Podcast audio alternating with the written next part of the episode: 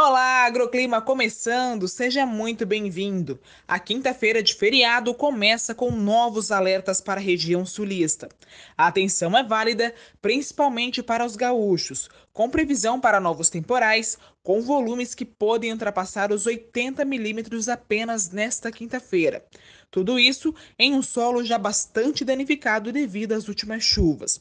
Aliás, chuvarada forte também chega a Santa Catarina, Paraná e Mato Grosso do Sul, com risco para tempo severo, com ventos de até 85 km por hora, além de trovoadas, descargas elétricas e granizo.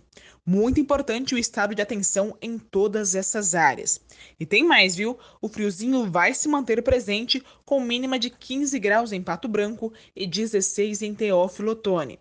Agora, do centro-sul, vamos para a faixa norte do país, onde a expectativa é de sol e calor na maior parte das áreas, ainda sob influência de uma massa de ar seco. Enquanto isso, a previsão é de chuva forte desde o Acre até o Maranhão, além do litoral entre Bahia e Rio Grande do Norte, tudo por conta das instabilidades tropicais. Quanto às máximas, faz 31 graus em Queimadas e até 36 em Aripuanã.